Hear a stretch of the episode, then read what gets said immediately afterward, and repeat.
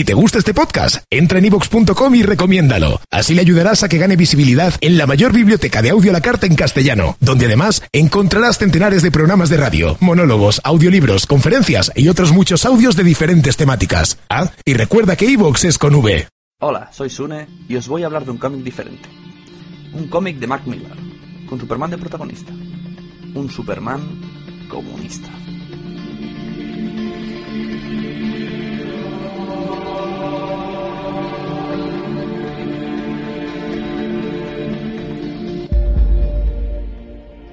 ¿Qué pasaría, si Superman, no fuera, americano? ¿Qué pasaría, si Lex Luthor fuera, fuera la primera, opción, de defensa, americana? ¿Qué pasaría, si Superman, fuera, fuera comunista?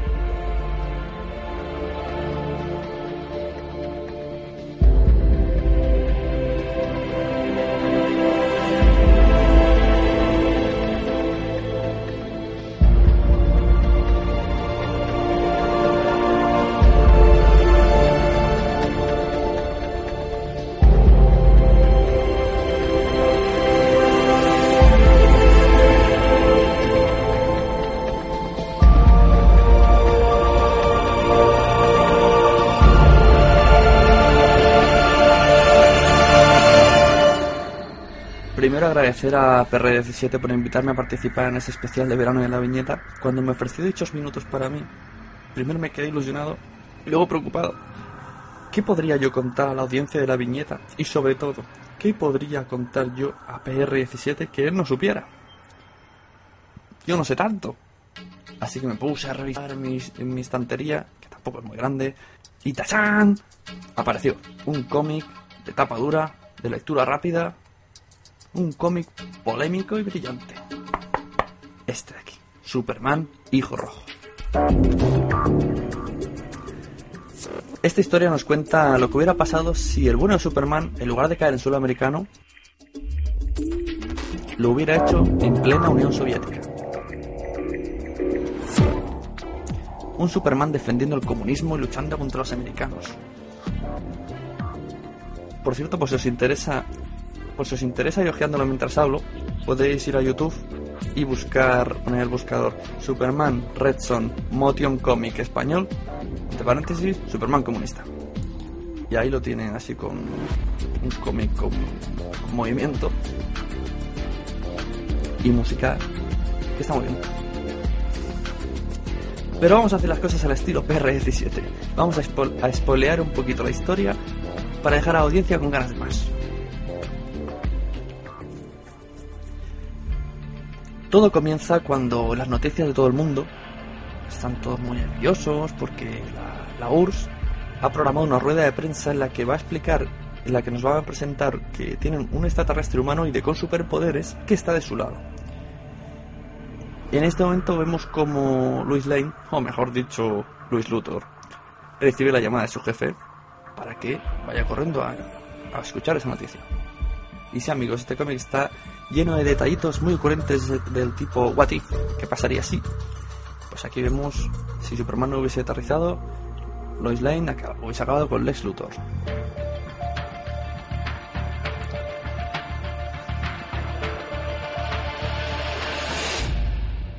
A lo que íbamos.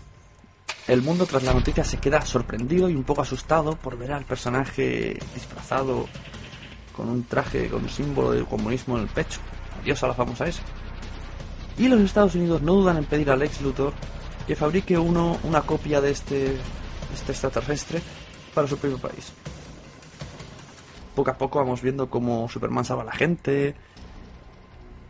Y aunque también vamos viendo cómo no solo defiende los intereses de la Unión Soviética, sino que en general él defiende a la, a la gente, al, al mundo.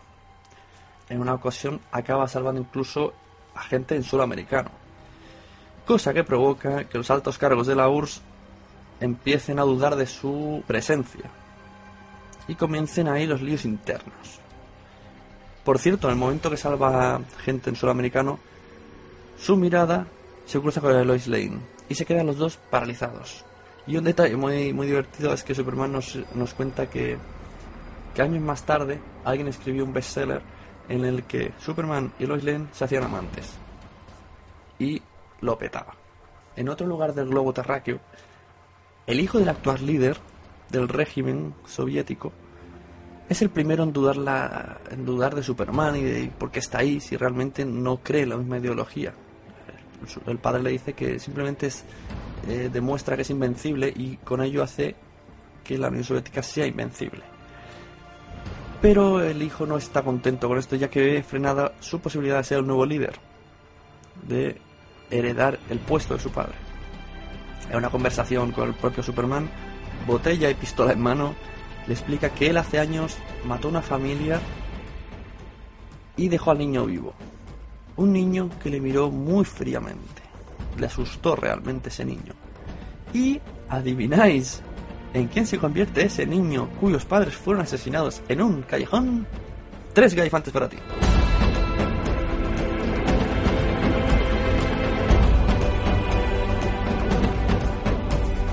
Una vez que Superman, una vez que Les Luthor aparece con la, con la copia de Superman, llamado Superman 2, o la tu original, lo envía a luchar.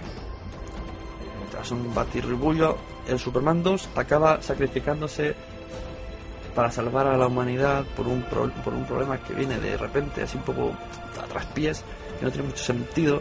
Y Superman hace una frase reflexionando sobre que ha visto el futuro en sus ojos y que no puede soportarlo. Y todo muy místico, ¿no? Pero bueno, la cuestión es que eh, resulta que el, Superman 2 era una, una, copia un poco débil para enfrentarse a Superman, Superman 0, como la Coca-Cola.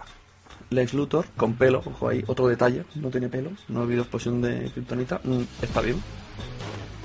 Confiesa que en el fondo, si Superman hubiese nacido en, en suelo americano, hubiese aterrizado en suelo americano, serían grandes amigos. Que ha hecho unos cálculos y, y lo ve, él lo ve. El tío es un rapel de primera. Mientras tanto, el líder del régimen se muere y todo comienza a ir mal. La gente pasa hambre y aparecen terroristas. Terroristas con capa de murciélago. Sí, señores, un Batman uniformado para la ocasión en la fría Rusia. Así con, piel de oveja y con, lana de oveja en la frente. Este Batman, más que un Batman en sí, me recuerda mucho a V de Vendetta. Un poco. La población se identifica mucho con él, va haciendo símbolos por la calle, todo es en contra del régimen y, este Batman lucha en contra del nuevo Superman y de todo lo que se supone que representa. Pero este no es el único cameo que aparece en la historia. Tenemos a la Mujer Maravilla, que se pasa al equipo de Superman comunista, y vemos un equipo de fuerzas especiales americanas llamada los Green Lanterns, con su anillo y todo. Esto es una historia original, enrevesada, con un final que parece un principio, y que recomiendo mucho que la gente eche un vistazo, porque es curioso como, como ver que las personas, en realidad, y su personalidad, dependen de dónde han nacido y cómo se han criado, sí. Pero los valores acaban siendo los mismos. Es algo que quiero, quiero aprovechar para lanzar al público, sobre todo oyentes de España. Puede que lo que nos rodea nos obligue a ser de una manera, puede que nos hayan educado como, como han querido. Pero lo importante es lo que creemos nosotros mismos, la moralidad de las cosas. No vamos a creer lo que nos digan, sino en lo que creemos que nos deberían de decir.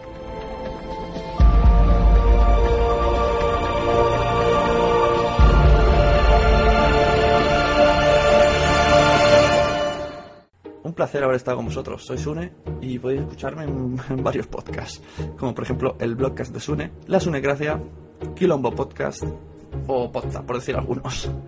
Un saludo y que se jodan.